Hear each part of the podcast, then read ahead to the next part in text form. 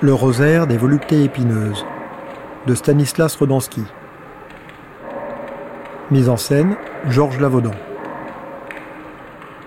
Réalisation radiophonique Pascal II.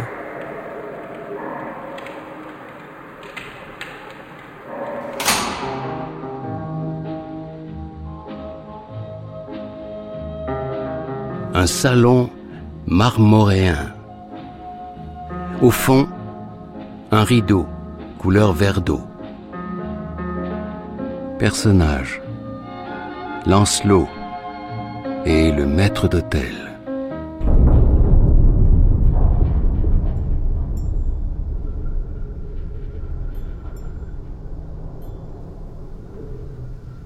Les deuils en crêpes de Chine. Les bouquets de pensées fiévreuses. Les ombrelles de violettes qui s'ouvrent au crépuscule. Toutes les énigmes des temps perdent leur vanité dans cette chartreuse de cendres. À l'heure qu'il est, Madame se meurt et le bruit de la pluie dans les chambres vides. Partout l'hôtel résonnant sur les vitres ajoute au spectacle d'un désespoir, à l'étreinte d'une agonie, je ne sais quelle lassitude, lamentable.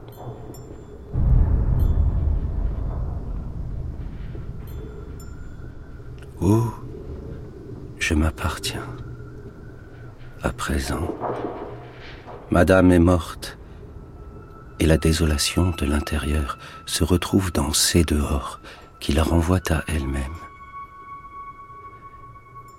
Les palmiers du jardin ruisselant par les baies vitrées tracent, comme des lettres, un signal devant l'océan désolé qui sommeille sur ses bords.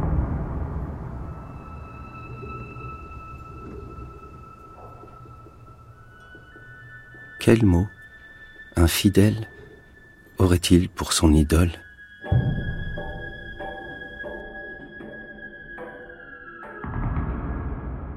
Madame se meurt, répétai-je parfois pour moi seul, à plaisir.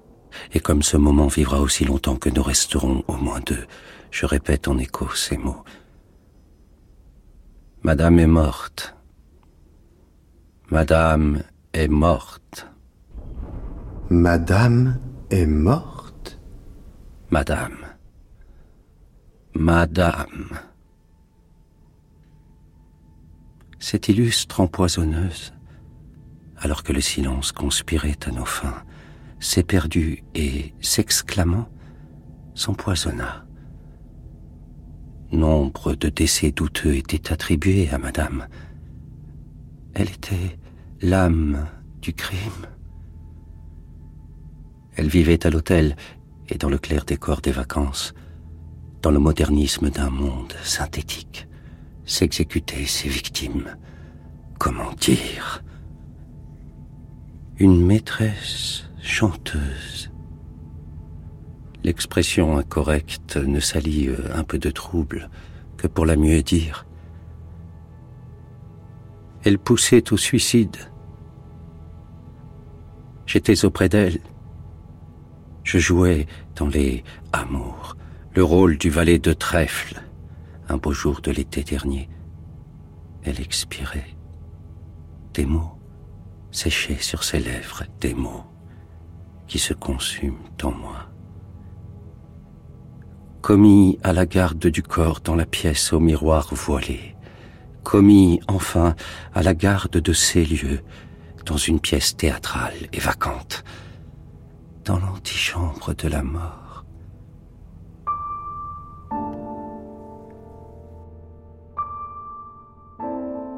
C'est là qu'elle reposait pour moi de tout son long, dans ses plus beaux effets, baignés de lune, dans la tiédeur de l'été finissant et belle, comme aux plus belles heures de l'amour. Chacun s'en allait, emportant par-delà le souvenir d'une morte ravissante, le secret des illusions perdues. le secret de l'île de nos rêves, le nom du poison et le mot de la fin. Belladone. Oh, quel transport m'hypnotise. Elle semblait se voir à travers ses yeux morts. On l'avait mise dans un grand jupon blanc, une sorte de sac qui s'évasait avec des bouillons de dentelle. Elle reposait ensuite dans la chapelle ardente et ma face se voilait devant l'urne funéraire. Ni perles, ni couronne, ni fleurs, ni larmes en moi, mais dans l'infini qui s'ouvrait au fond de moi l'ange des ténèbres prenait son essor.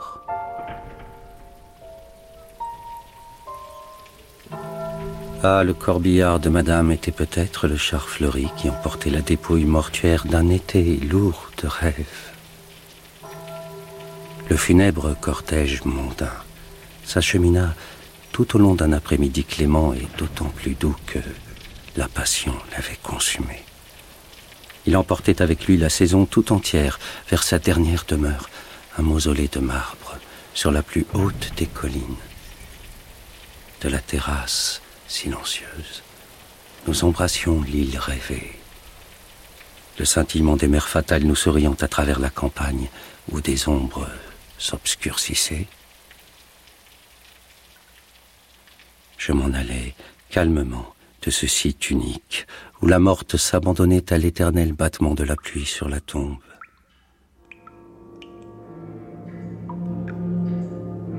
Et la pluie bat depuis qu'au bas des marches, le voile de la veuve a flotté sur les vitres de ce palace, d'une des villes les plus luxurieuses du monde, où je réside pour commander à des acteurs et à des gangsters le règlement de l'ultime compte de Madame. Je revenais sur mes pas. Un diplomate conduisait le deuil sur le chemin du retour. La foule était élégante et je m'y plaisais. J'aurais voulu donner le bras aux enfants de cœur, mais c'était impossible. À défaut, je songeais à habiller deux jeunes filles, deux sœurs jumelles, deux surplis de dentelle sur leurs robes, avec de petites étoiles. Ce que l'on appelle la morte saison est l'époque où, dans les villes touristiques, il ne reste qu'une clientèle choisie. Les parties carrées, du gros de l'été où l'affluence est la plus forte, s'achèvent dans des hôtels déserts où seuls des appartements loués à l'année sont occupés. Tant qu'il y a du monde, il est vain de raffiner, une femme pour deux, jusqu'à satiété, et ensuite l'inverse, où la réciproque. À l'automne apparaissent les raffinements. C'est alors qu'on dit de pseudo-messes noires dans ces hauts lieux de glace et de béton. C'est alors seulement que se joue la comédie, lorsqu'enfin les combinaisons possibles paraissent épuisées, on est enfin dans l'équivoque. Et des situations louches se réalisent à loisir, au long de la fuite monotone des jours voilés un panneau lumineux dans le brouillard attire ces voyageuses obscurément.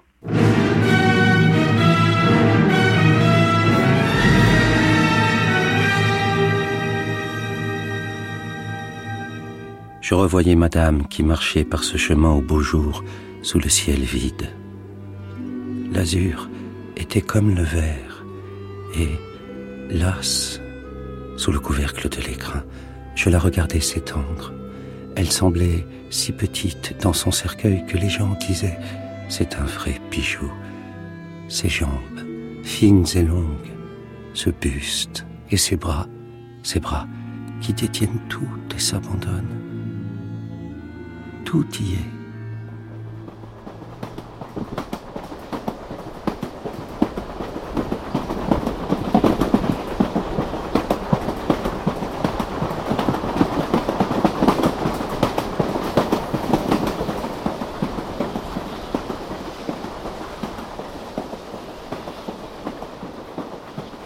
En 1944, À l'âge de 17 ans, je fus pris dans une rafle et déporté en Allemagne à l'époque du débarquement.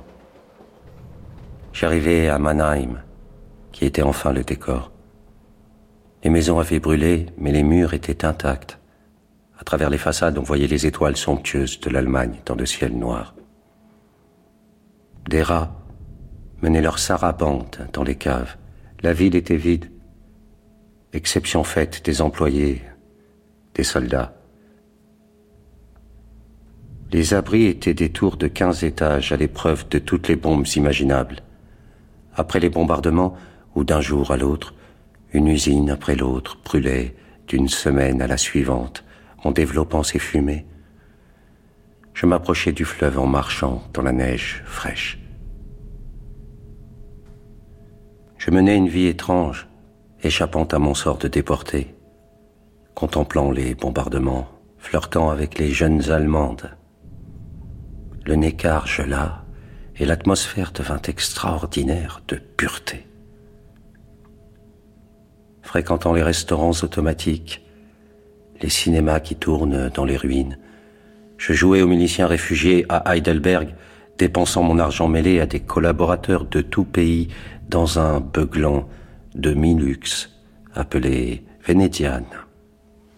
Je fis des rêves, eus le pressentiment de mon destin et, mêlé à de très jeunes filles, participé en spectateur-acteur aux exhibitions érotiques des soldats dans les chiottes monumentaux du célèbre Perkeo.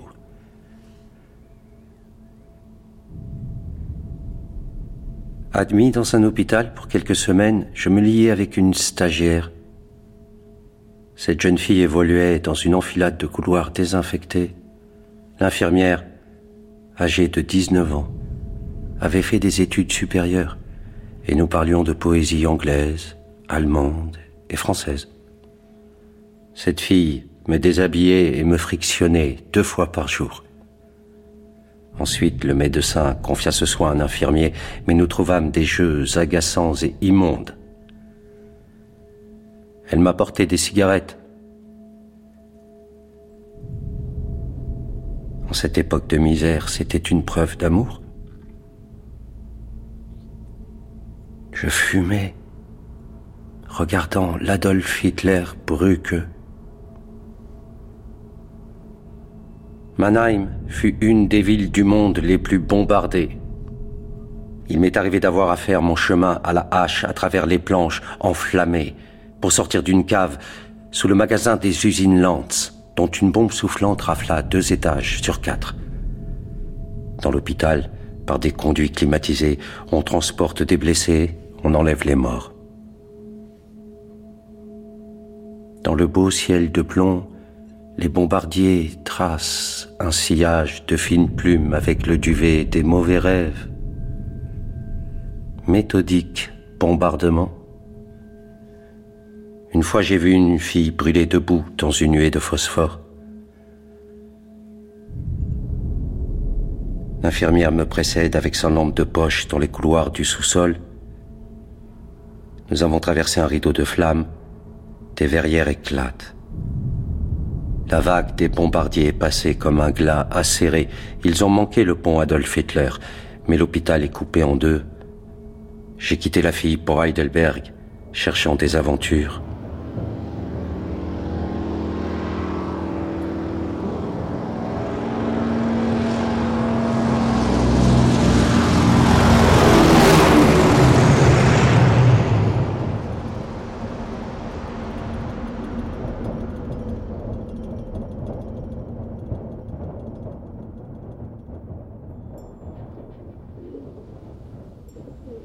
Je suis dans un antique palais au bout d'une journée chagrine.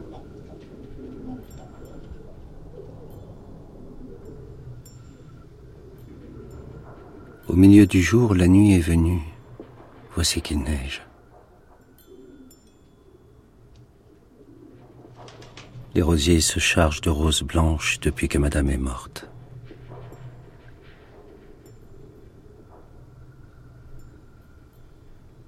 Lorsque la neige est tombée, on eût dit que mon ombre me quittait comme une danseuse ses robes, un corps son âme, une fiancée son jardin.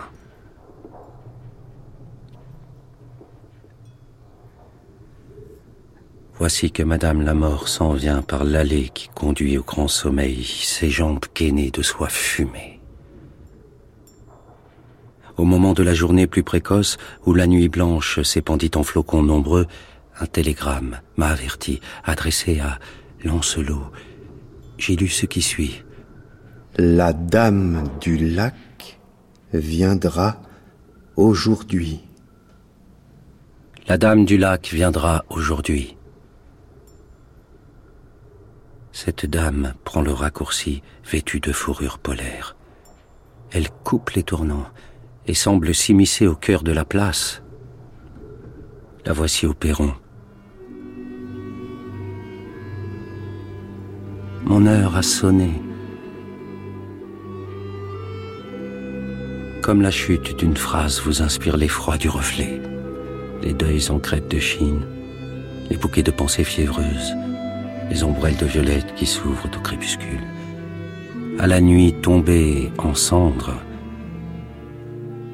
énigmes. Le style, c'est l'homme à ce qu'il paraît. C'est l'énigme. Chercher la femme où des hommes me traquent pour ce luxe étrange. Pour moi, elle vient de Chine, car tout le monde est libre de jouer son rôle comme il est entendu. Je l'ai vue, de mes yeux vus, filtrant de mortels regards, serrant frileusement sa cape de zibeline. C'est étrange. Elle était en robe du soir. Une longue voiture noire s'était arrêtée. Elle amenait la neige. Et maintenant l'attente recommence. Mais une autre espèce d'attente. Oh, fasse le ciel que ce ne soit pas trop. Moi qui n'ai jamais pu souffrir d'attendre, j'ai connu toutes les espèces d'attente. Je n'ai jamais pu accepter que l'on m'abandonne, et j'ai pourtant dû connaître tous les abandons. Hélas, j'ai maîtrisé cette rage de toujours, et la colère sans raison s'est cristallisée en moi. Elle coupe à travers champs Je tiens le sceptre. Et si j'incarne la domination surnaturelle d'un acteur en public, je suis seul avec mes rêves. Je vais dans le noir. Je suis l'ange noir. Chaque jour est un acteur qui fait son numéro sur le chemin du néant. Aux morts, au mille et une portes imprévisibles, ou entre les princes du sang, avec des bouquets d'orchidées vertes. Que dis-je? Comme un sceptre de glace dans une main de velours. Un poison est.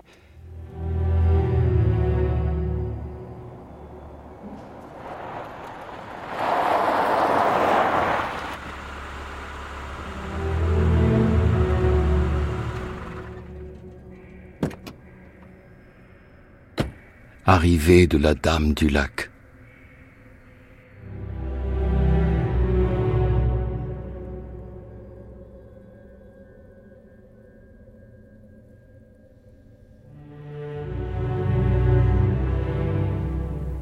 Un voyage mortel. Tout était tuant. Et ce temps, tout le long. Oui, une robe du soir, en crêpe. Un grand deuil. Volupté de Shanghai. Ou quelque chose d'approchant. N'est-ce pas bouleversant? Faire revenir une morte est un acte poétique. Si je prends sa place, il faut que je me mette dans l'ambiance. Mais cette mort ne m'a dit encore rien qui vaille. C'est simple, je l'ai refroidi. Ah, en effet, j'étais intriguée. Elle n'a pas fait un pli. Je lui ai fait boire la tasse. Belladonna est morte d'une dose de belladénal. Elle s'appelait Imago Pourquoi l'appelez-vous Belladonna? Ah, je vois. Parce qu'elle était belle. Et c'est pourquoi vous l'avez empoisonné. L'affaire se présente bien à mon sens. Si l'on fait une enquête, ce qui est possible, nul ne songerait à vous inquiéter. On trouvera ce décès naturel. Le poison est dans les mœurs de l'époque, et puis les gens du monde font tous de l'espionnage. Que disiez-vous? Non. Ne m'en parlez pas. Les domestiques font toujours ces choses. Et moi, je trouve cela fade. Le cafard?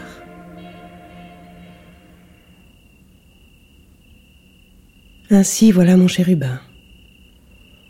L'homme à abattre. La cible qui pose à la gravure de mode. L'ange des ténèbres. Le gangster le plus élégant du monde. Êtes-vous sûr d'être un gangster?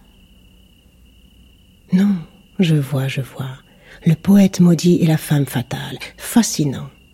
Passionnant. Et combien actuel. Au point où j'en suis, j'aime mieux vous dire que nous sommes les anges des ténèbres. C'est très sentimental.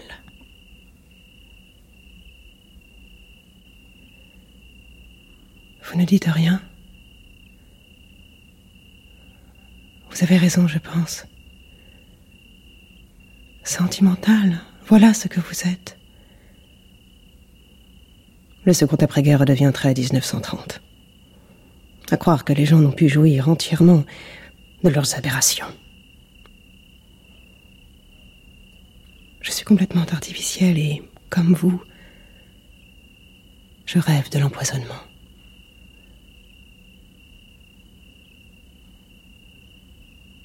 J'avais une amie intime et vous l'avez tuée. C'est drôle. Elle faisait de l'épate et prétendait raconter tout ce qu'on lui disait en confidence. C'était un piège à elle, une manière. Ne paraître rien garder pour soi, sans se soucier du tort qu'elle faisait apparemment à ses amis en bavardant à travers. La trappe nigo de la divulgation permanente masquait bien d'autres mystères. On pouvait croire que personne ne tomberait deux fois dans le panneau de Madame mais c'était précisément le contraire. Elle était comme un ange et promenait un corps ému, détaché. Elle gaffait exprès. Elle racontait des énormités qu'elle savait vraies sur les uns comme sur les autres. Elle racontait par exemple la façon dont les hommes faisaient l'amour quand ils avaient couché avec elle. Elle le disait à sa femme de chambre, à tout le monde. Les gens devaient prendre tous leurs risques avec elle. Excitant. Mais le plus ravissant est l'explication donnée publiquement à cette mort. Elle était, à ce qu'on disait, l'adepte d'une société naturiste américaine. À l'aube, elle se promenait nue dans la rosée des pelouses. Toute nue, en vérité. La transparence. C'est ce qui me connaît. Le sens translucide du personnage que vous avez tué, Lancelot. On croit qu'elle est morte d'un coup de froid? Non, vraiment, cela me fait drôle. Lancelot. Quel jeu lugubre. Quelle tâche étrange vous vous êtes donnée l'ange des ténèbres incarne les travers de l'époque, des vices collectifs, et ce qui plus rare sont des vices privés. Non, ne dites rien. Laissez-moi faire. Mon beau ténébreux.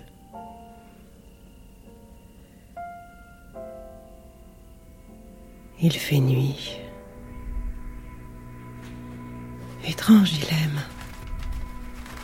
Mes soins excessifs m'amènent à l'horreur des neiges au bout d'un tunnel, et je vois enfin de l'autre côté le pâle éclat des plages mortes où mon identité se voile en vous.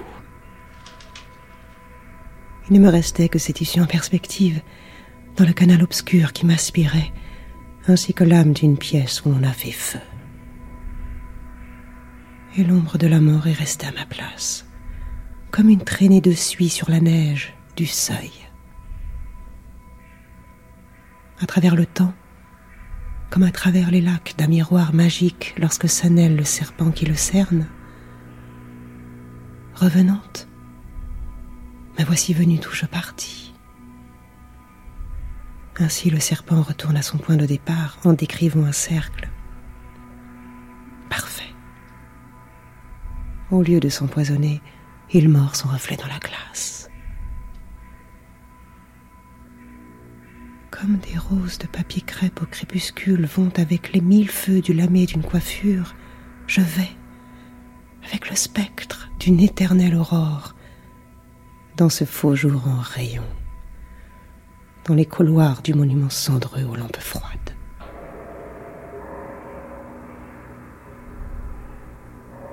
Il faut le dire. Ces couloirs au long des années récentes ont fait passer les mauvais jours d'une poésie qui en a la hantise. C'est comme la sensation d'être en présence du corps du délit. On entendrait le bruit des machines. On croirait entendre voler les mouches dans les usines de la mort. Horreur. Il arrive pourtant que la fiction d'une époque se mette en devoir de parvenir à nous et que l'aujourd'hui soit cette fiction. 1900. Point de suspension. Entre 30 et 40. Chiffres en silhouette sur les ruines de la capitale. Les ombrelles en crêpe de Chine s'ouvrent au crépuscule d'encre, diluées dans les olourdes de l'usine. Le baccarat est une usine qui veut toujours qu'on fasse neuf. Du neuf. Comme s'il fallait mourir de nouveau pour des chichis. Qu'on aille chercher après cela le mot de la mort de madame les poètes ont buté l'amour au coin d'un bois. Et c'est mieux pour toujours. Sag adieu, nicht und es tut mir weh, wie dir. Dürr wird das Gras, Glück ist wie Glas und es zerbricht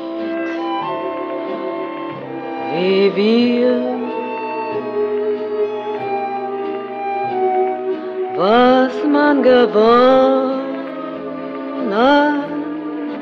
ist bald zerronnen wie Schnee im Sonnenschein.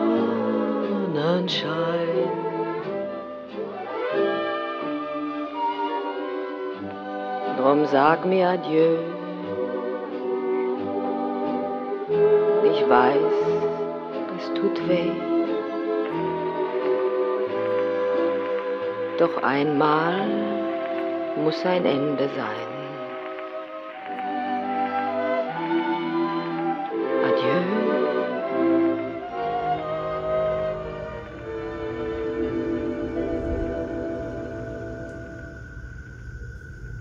Silence frissonnant. Lancelot se lève du lit carré, où il s'était pelotonné, adossé au capitonnage compliqué, comme une idole de bazar. Il se laisse conduire à la fenêtre par la femme. Elle soulève un rideau de percale glacé imprimé de motifs abstraits, vitrage, le parc tropical est enseveli sous la neige. Une clarté en émane. Au second plan, l'orbe de la grève. Enlacé, il contemple longuement la vue.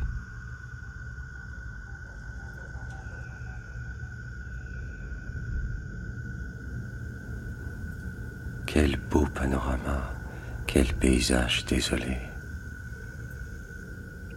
Tout s'efface pour faire place à des lignes plus nettes. Voici les fleurs du ciel qui surchargent le jardin ornemental d'artifices encore plus beaux l'artificiel. La beauté.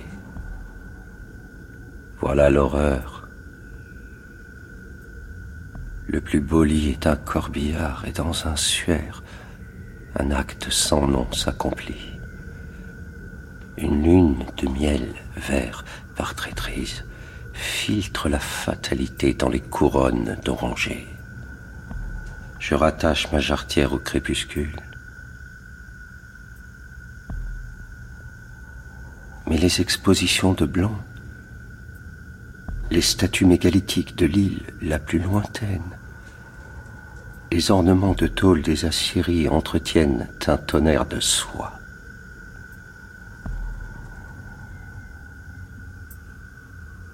La vérité pure est une personne qui ne cesse de refaire son maquillage. La preuve en est qu'elle ne saurait se passer d'un miroir. On fait les phrases de la même façon. Contre nature, on fabrique les baisers de la même manière artificiellement.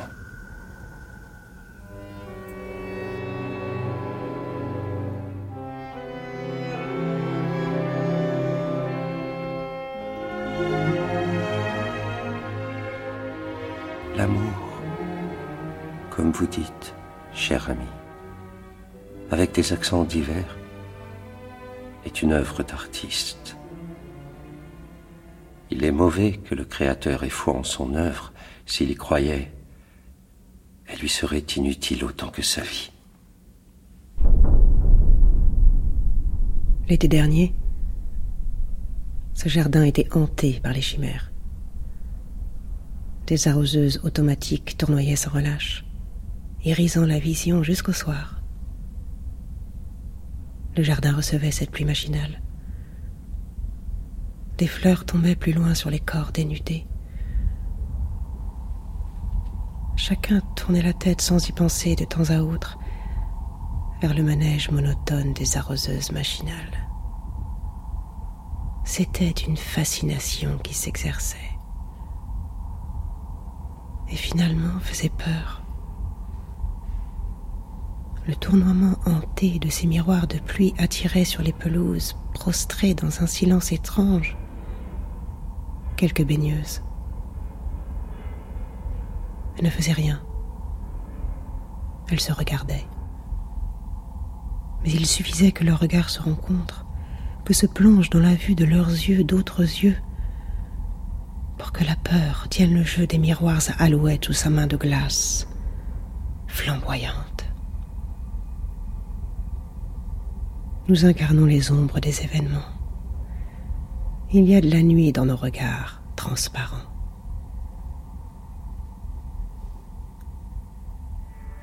Je me vois dans tes yeux. Regardez l'inconnu en face. Avec ce visage étranger au monde et mien. Avec tout ce corps dont la complaisance est de m'empêcher de vivre. Je me tiens auprès de toi.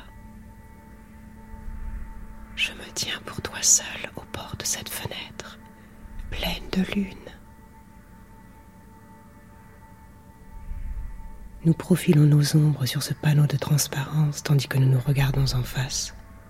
Et jusqu'au rivage de la mer, il n'y a personne pour nous voir. Nous et nos sophistications raciniennes.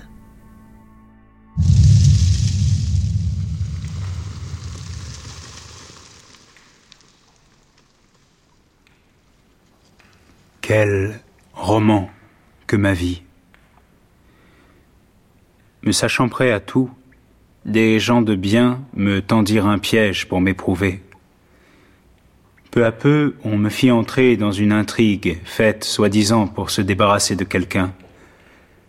J'avais, à vingt ans, trop joué à me faire tromper pour que l'on ne songeât pas à m'utiliser. En février 1948, la police m'arrêtait au volant d'une traction avant Citroën noire, volée le matin à un boucher. Les mobiles de cet acte, ne furent pas expliquées. Les gens qui me tenaient dans leurs mains, estimant sans doute que mes preuves étaient faites, m'aidèrent à me tirer de ce mauvais pas. Je n'avais trahi personne, mais j'étais joué. Après une période de nouveaux désagréments, je m'engageai dans un commando de parachutistes à destination de l'Indochine. Personne ne comprit que j'ai choisi cette issue. J'ai entendu dire dans mon entourage que je ne savais ni ce que je voulais, ni ce que je faisais. Tout cela est possible. Je n'en sais rien. Je m'engageais par goût des armes. Une fois arrivé en Indochine, je serais passé à l'ennemi et ma trace se serait perdue en Orient. Je suivis le dangereux entraînement des commandos parachutistes. Je me blessai à la jambe en faisant un saut d'assez haut, ce qui me valut un long repos forcé. Nous étions en Bretagne, dans un lieu affligeant, un camp sauvage, morne, terne, loin de tout. Je regardais la mer irréelle dans l'éloignement. Sur la piste d'envol, à l'infini, une manche d'air se développait dans le vent. Cette flamme rouge était aux confins du lieu le plus affligeant que je connaisse. J'ai déserté. Depuis très jeune, j'ai mis un soin et comme un point d'honneur tout particulier à me compromettre. J'ai été condamné pour trafic d'armes, pour l'écoulement des stupéfiants, pour des cambriolages, etc. Le besoin d'instabilité est moral en moi. J'ai souvent risqué ma vie pour rien et frémi, frémi de me savoir chercher, de me savoir traquer. Ma peur et mon obsession d'en réchapper accélérèrent mon détraquement. Il n'est donc pas étonnant que j'ai été interné avec les délinquants pervers tout ce que je rapporte est scrupuleusement exact. Mon goût de l'intrigue m'attire dans les attrapes-nigauds que font les imbéciles. On ne veut pas de moi.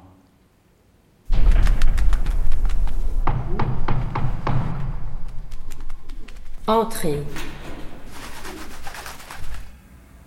Bonsoir, madame. Bonsoir, monsieur. Nous avons pensé que vous aimeriez prendre un souper froid. Un souper froid. Voyez-vous. Si le cœur vous en dit, mais tout d'abord, je vous présente. Carlton. Carlton dit la voix de son maître une dignité de carton-pâte, hum, hum, très utile, une tête de chien de faïence, inutile et fidèle, comme le dieu de la mort en personne. Carlton? C'est la dame du lac. Vous venez à point nommé, pour ainsi dire. Madame, je suis très flatté. La direction vous le dira. Nous sommes tous très flattés que Madame ait choisi l'hôtel de l'horizon. Honoré est le mot. Excusez si j'ai tardé. La difficulté d'être à l'heure. Nous disions Hmm. Mhm. Comme disait la statue, la vengeance est un plat qui se mange froid.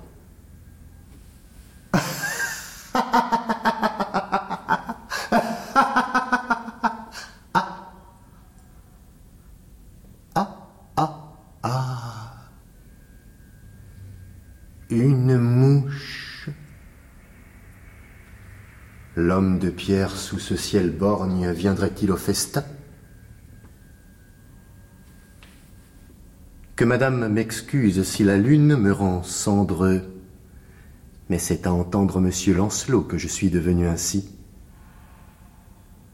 Pas de consommé milanais? Froid Ni chaud? Non.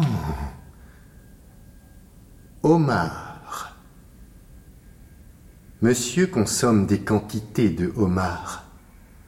Les hommes qui accompagnent monsieur ont été intoxiqués par un excès de homard l'été dernier. Dans cette maison, rien à craindre. Champagne. Brut. Brut, brut, brut, brut, brut, brut, brut, brut, brut, brut, brut, brut, brut.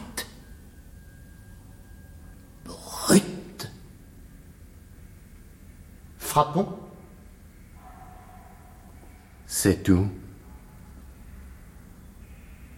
Quel dommage. Comment? Rien. Vous m'avez fait peur. C'est le lapsus causé par l'homme et le homard. Je m'excuse. Omar Vénitienne Lui aussi aura de coûteuses funérailles. Si on l'empoisonnait, un cadavre de fin d'année et le homard aurait bon dos à la carte.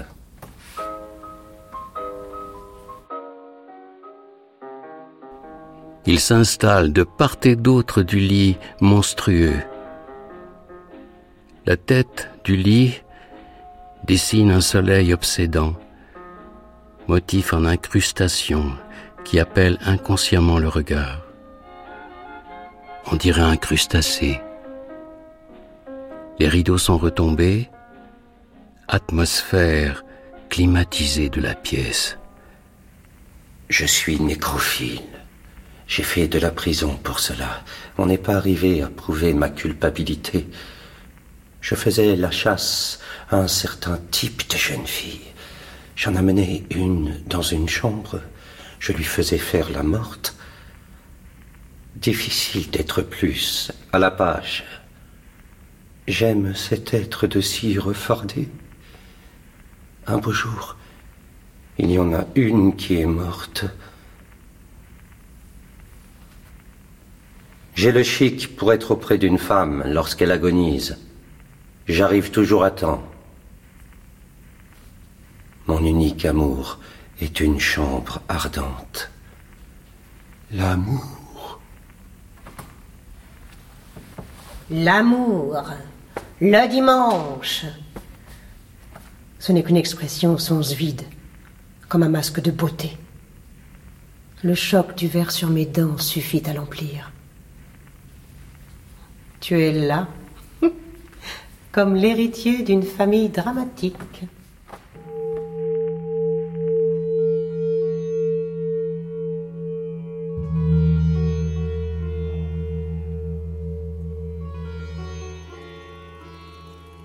Dans mon enfance, je voyais souvent une ville avec ses gratte-ciels, ses murs gris, ses cafés. Je m'en suis toujours souvenu. C'est Shangri-La. J'avais le sentiment d'y avoir déjà vécu étant jeune. Le personnage est quelqu'un qui se souvient. Et alors il s'aperçoit que la vie est la même chose que ce qu'il a imaginé. Il se rappelle un avion qu'il a piloté. Il revoit l'avion partir pour Shangri-La. Les horizons perdus. On voit continuellement des horizons perdus.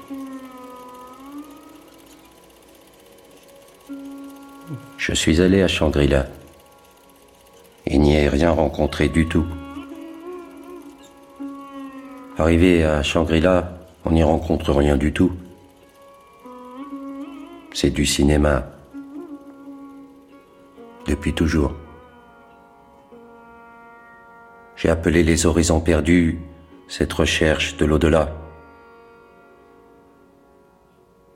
Je suis envoyé de l'Inde pour éclaircir cette histoire de Shangri-La, de cette ville, je la représente. C'est pour ça qu'ils m'ont arrêté. Ils ont prétendu que Shangri-La n'existait pas. Qu'on ne pouvait représenter un pays qui n'existe pas, ils ont conclu que j'étais un fauteur de troubles. C'est pour ça qu'ils m'ont interné. Mon seul nom est Rodonsky de Shangri-La. Le seul à y être, à y avoir été, à y aller. J'y reviens souvent. Un jour, j'y retournerai. C'est long. C'est loin. C'est aux Indes. Deux fois plus loin que la route qui mène nulle part. L'horizon s'allume. C'est tout ce qu'il y a. C'est tout ce qui reste. C'est tout ce que... ce qu'on a retrouvé.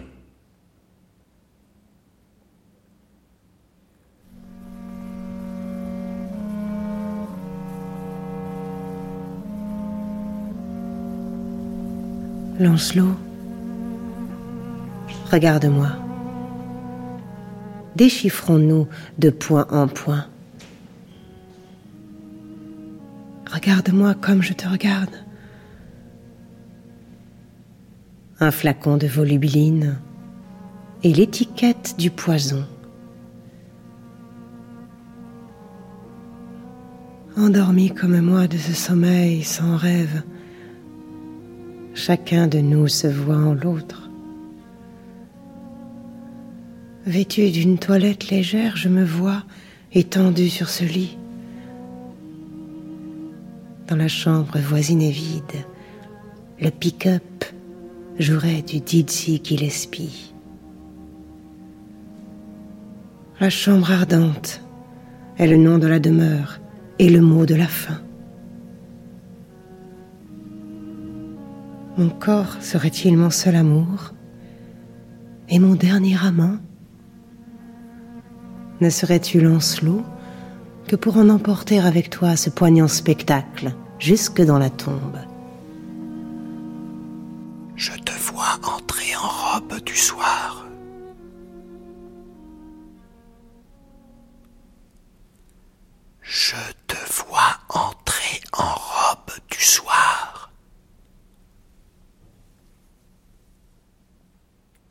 Je te vois entrer en robe du soir dans la chambre à coucher où je suis mort une fleur au sein. Le maître d'hôtel est stylé. Il dit Le style, c'est l'homme. Et moi, je trouve que c'est un oiseau de plomb, noir. Oui. La voix de son maître est un chien de faïence se regarde faire.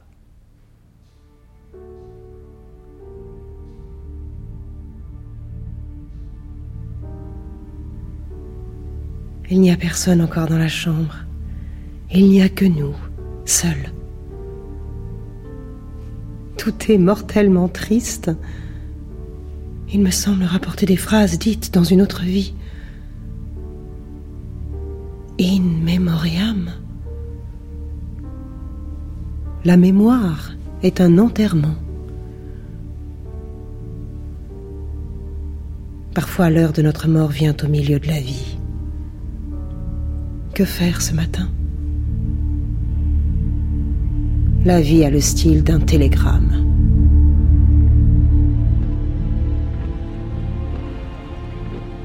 Nous filons vers la villa des mystères. Le chemin de perles qui y mène est à ravir, vraiment. Je l'avais aménagé sur la demande d'Imago. C'est plein d'instruments de torture. Une surprise que je lui faisais.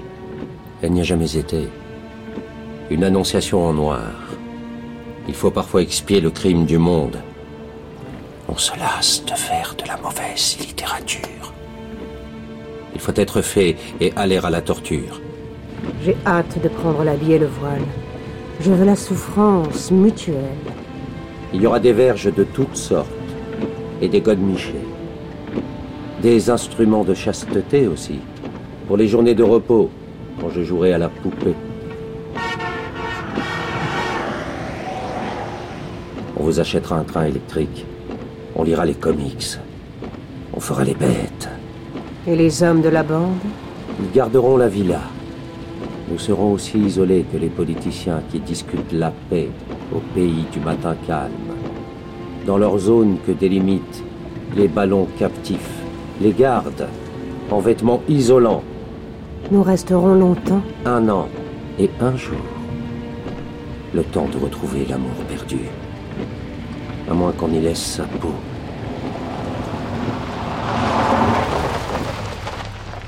Rentrons dans les fers. Il y a aussi le nain jaune.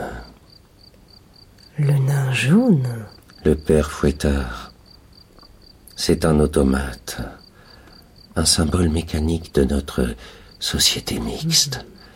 Il tient des verges et frappe comme un métronome juste assez fort pour ranimer le désir amoureux jaloux de ses pouvoirs.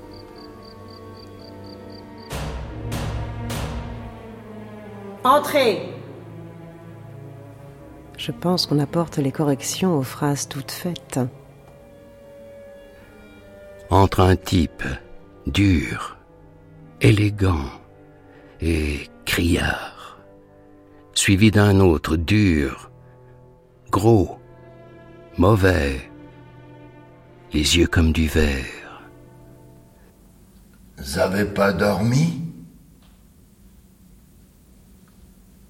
Le jour se lève. Qu'est-ce que vous avez? Soyez correct. Parlez. Rien. Au contraire.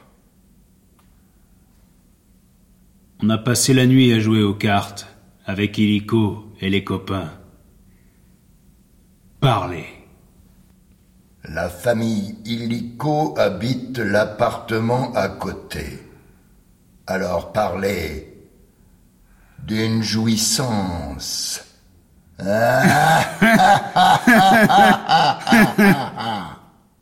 Suffit On file. À la villa des mystères. Préparez tout. Ça t'étonne? J'ai l'impression qu'un pont transbordeur m'est tombé au coin de la carafe. Un nomar majuscule se forme à l'horizon. Vous, cela ne vous retourne pas l'âme? J'en ai la vue pleine de flocons minuscules. Je suis aussi sereine qu'une anesthésiée sur la dalle, le jour des morts. Qu'une boule d'ivoire sur un billard. N'est-ce pas? Comme une pacarre sur l'autostrade, un matin de brouillard. De brouillard?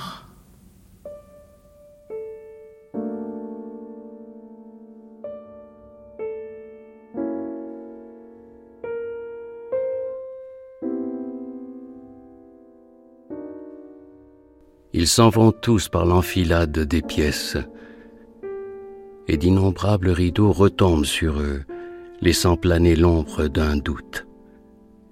N'y a-t-il plus personne? On croit voir disparaître le spectre de la lumière artificielle.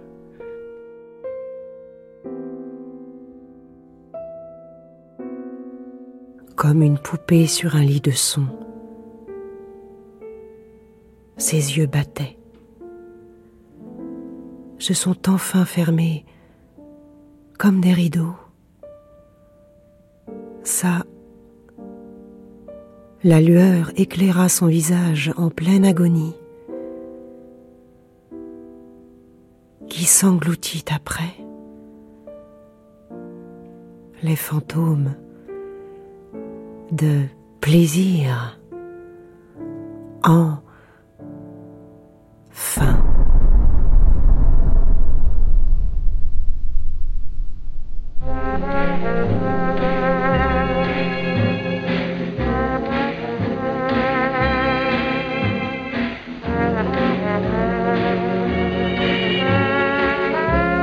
Le rosaire des voluptés épineuses de Stanislas Rodansky.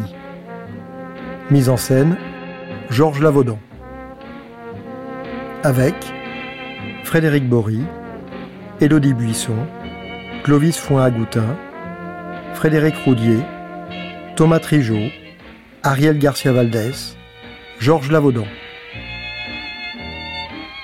Création sonore Jean-Louis Imbert.